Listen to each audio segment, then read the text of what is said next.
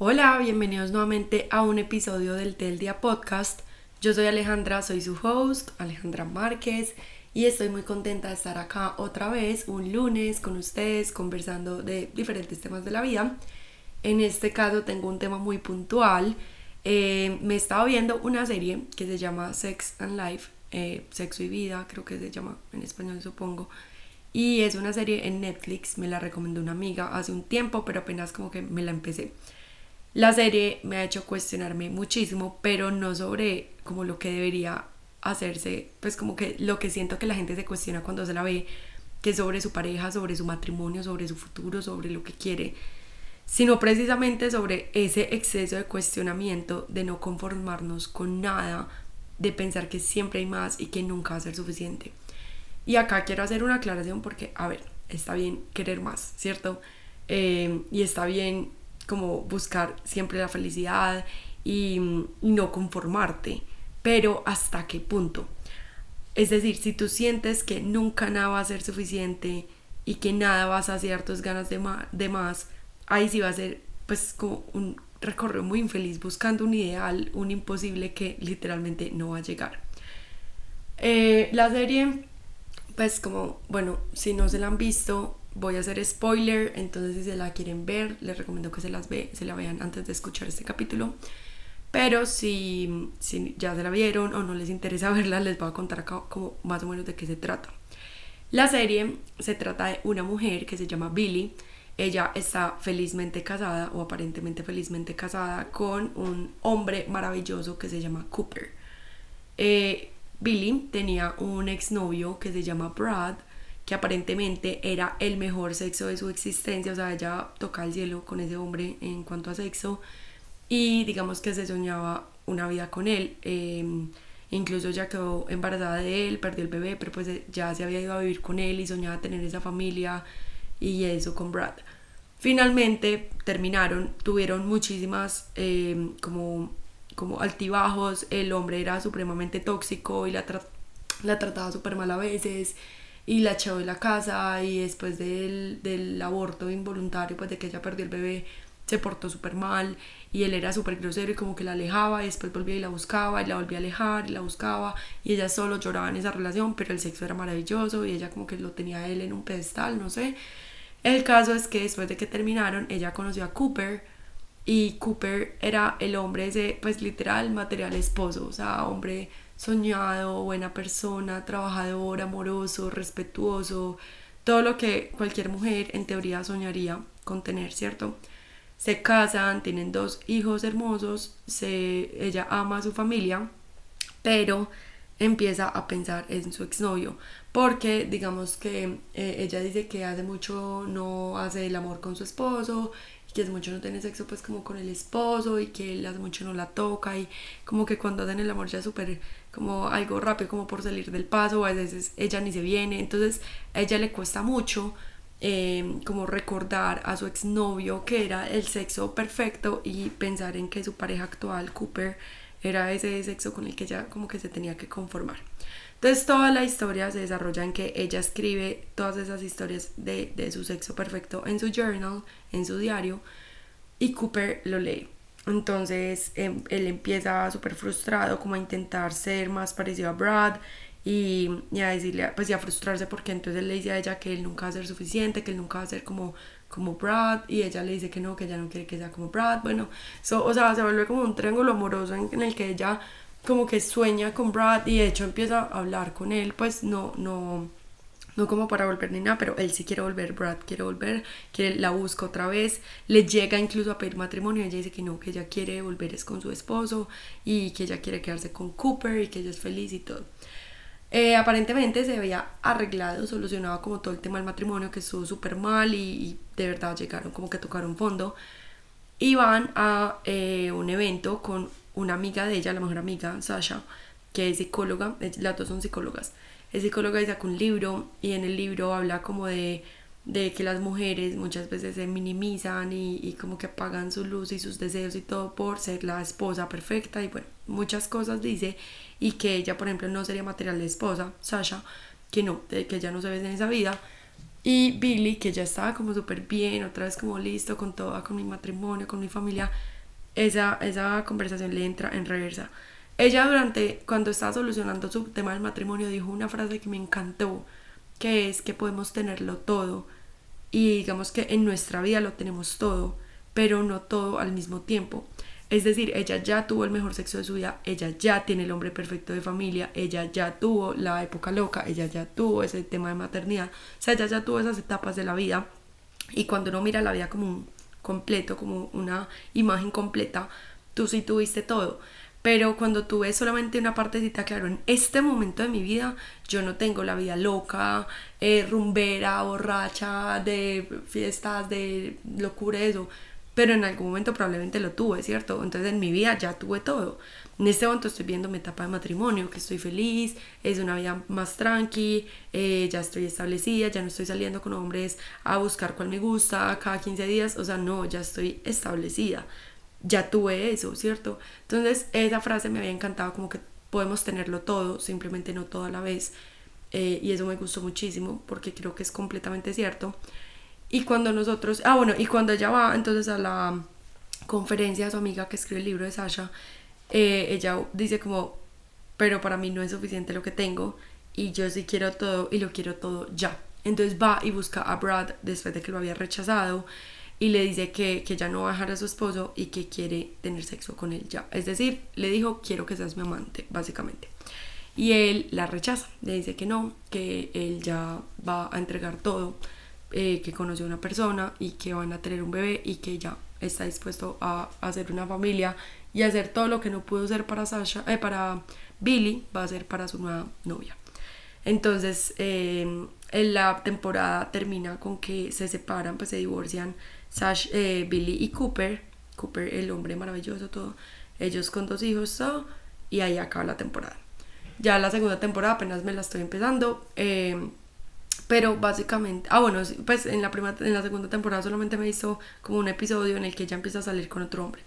Entonces ahí es cuando yo digo, es normal que digamos si uno no está en un matrimonio feliz, salga de ahí, ¿cierto? Es normal que, que yo siempre quiera un poquito más, de, de, pronto que laboralmente quiero ir más allá, entonces estudie algo más, un doctorado, eh, que busque un lugar donde pueda crecer más, expandirme, todo, es normal y me parece súper bien y siento que es necesario que queramos más.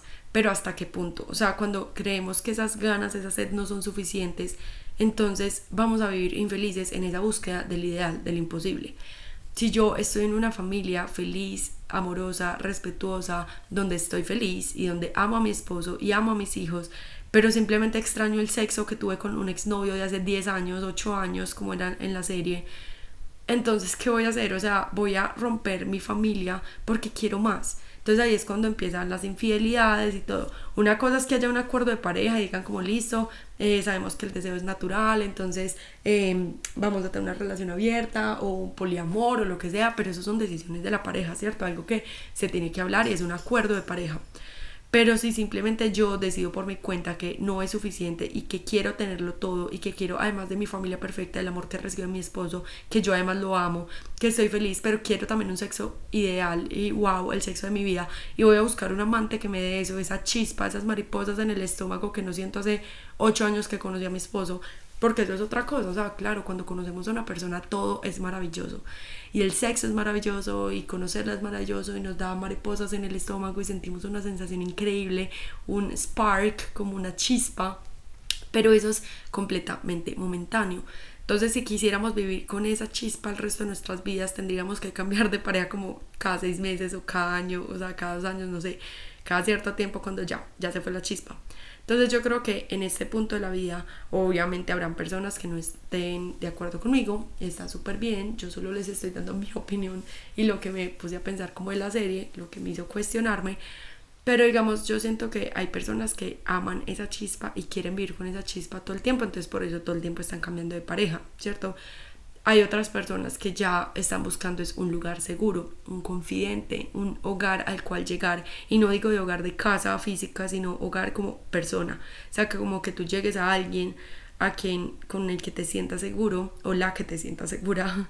Em, y ese fue, digamos, mi caso. O sea, yo como que pues ya, ya había tenido muchas cosas, pero mi, mi lugar seguro era mi esposo, es mi esposo y yo ya quiero llegar esa, a mi hogar con él, a un lugar seguro, amoroso, respetuoso.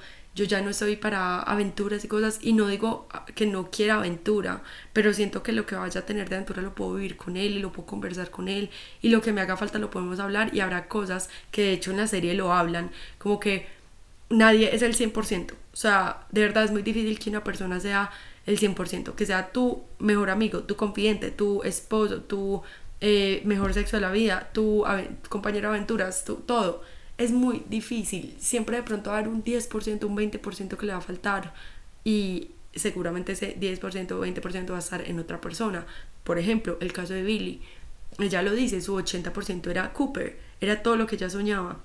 Solo tenía un 20%, un 20% eh, que faltaba, que era el sexo maravilloso que tenía con Brad. Y por ese 20% ella decidió dañar su matrimonio, como que, o sea, destruyó su familia, lo que tanto amó, lo que tanto construyó. Y no crean que fue una decisión que ella tomó feliz y a, y a, la ligera, no, o sea, toda la serie uno la ve triste, deprimida, aburrida, preocupada, frustrada, o sea, ya no es como que tomó la decisión que la hacía sentir súper bien, no, o sea, ya fue dañando poco a poco lo que tenía por una idea, por un ideal falso, una, un imposible. Entonces ahí es cuando yo digo como que es normal que como seres humanos tengamos deseos, tentaciones, pero también precisamente somos seres humanos y eso es lo que nos diferencia de un animal, nos permite actuar no únicamente por instinto, sino racionalmente.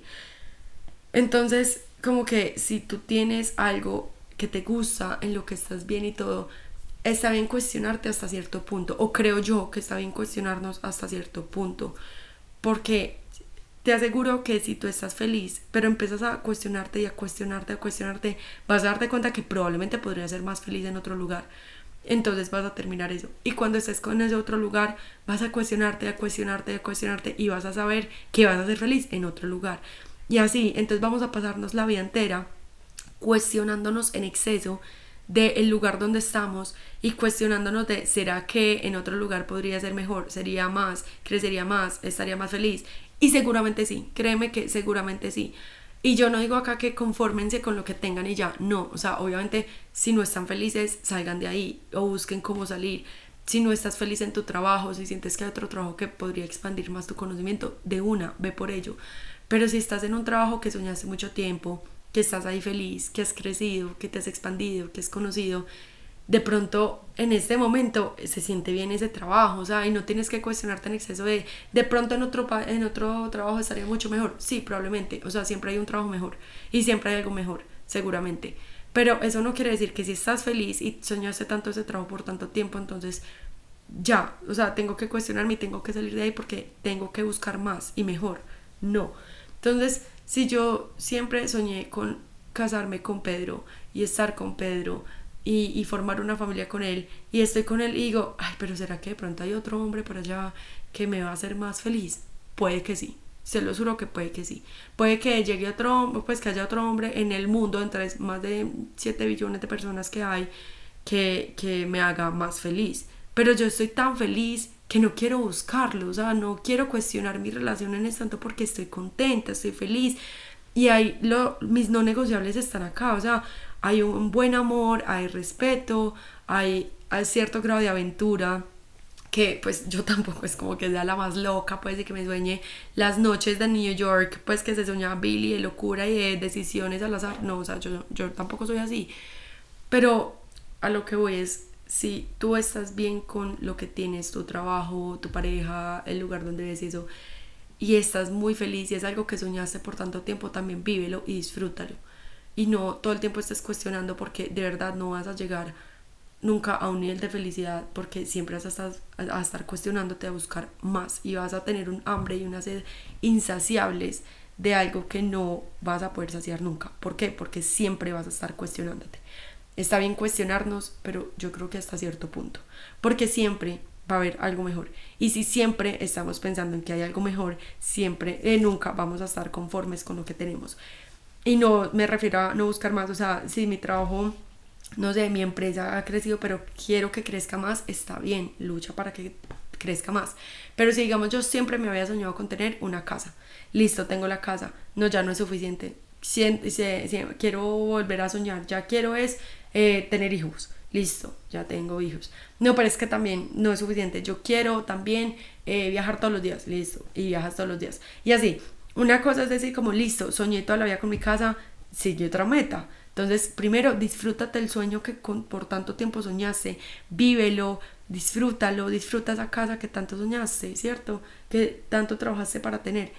Después, listo, momento de plantearnos otras metas. Ah, yo creo que qué rico crecer la familia, pero no todavía. Quiero disfrutarme mi casa, todo. Más adelante crecemos la familia.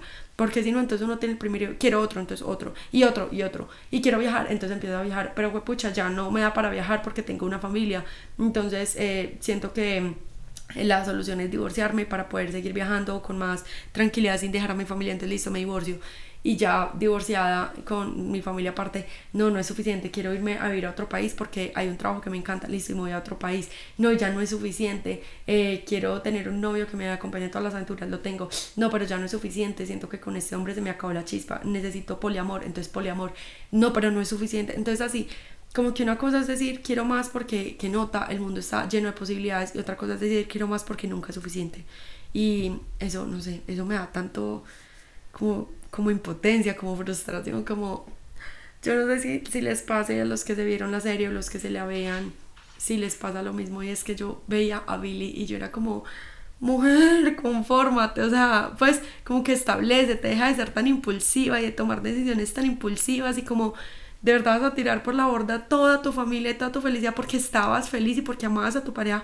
y decías que era un 80% y que lo tenía casi todo solo por un sexo, o sea, porque no era el mejor sexo de tu vida, sino era un buen sexo, pero no era el mejor sexo de tu vida. Por Dios, no sé. El caso es que siento que yo pienso muy diferente. Yo no tiraría a la borda un 80% por un 20%. O sea, para mí, si ese 20% pesa más, entonces es porque era un 80%. O sea, si para mí, eh, si yo fuera Billy y para mí pesará más el sexo bacano, que en algún momento también se va a acabar porque es que nosotros todos envejecemos y eso, yo no tiraría a la borda mi 80% que es una familia segura, amorosa, respetuosa, llena de que he construido todo por ese 20%. Yo, Alejandra Márquez. Puede que muchos acá sí, está bien, las opiniones de todos son diferentes, esta es mi percepción de la serie, mi percepción del cuestionamiento excesivo, que está bien cuestionarnos, pero no en exceso, no nos tenemos que conformar si no estamos felices, pero yo sí creo que podemos tenerlo todo, pero no toda la vez. Y está bien conformarnos con ese 80%, 90%, no sé, y dejar un porcentaje mientras no sea nuestro no negociable.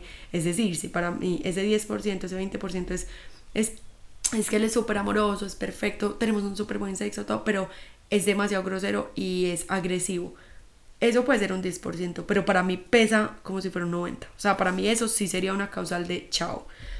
Entonces, como que mientras no sea un no negociable, o sea, mientras no sea, digamos, el respeto, eh, mi integridad física o emocional, algo así, sino que es como, ay, no sé, no sé, no sé, este tema me pone a pensar mucho. mientras no sea un no negociable, yo creo que para mí pesa más ese 80%. Mientras no esté en riesgo mi salud física, emocional, no sé. Pero bueno, cuéntenme qué opinan ustedes si ya se vieron la serie, si están de acuerdo conmigo, si tienen otra actitud, eh, otra opinión al respecto, eh, qué hubieran hecho ustedes siendo Billy. Y bueno, nos escuchamos en la próxima. Gracias por escucharme, por escuchar mi desahogo de la serie que me tiene como llena de pensamientos y llena de palabras y necesitaba como regarme, o sea, necesitaba contarles como si fue como si estuviéramos en una conversación de amigas, porque de verdad necesitaba sacarlo de mi sistema. Pero bueno, nos vemos en una próxima ocasión. Nos escuchamos en una próxima ocasión. Bye.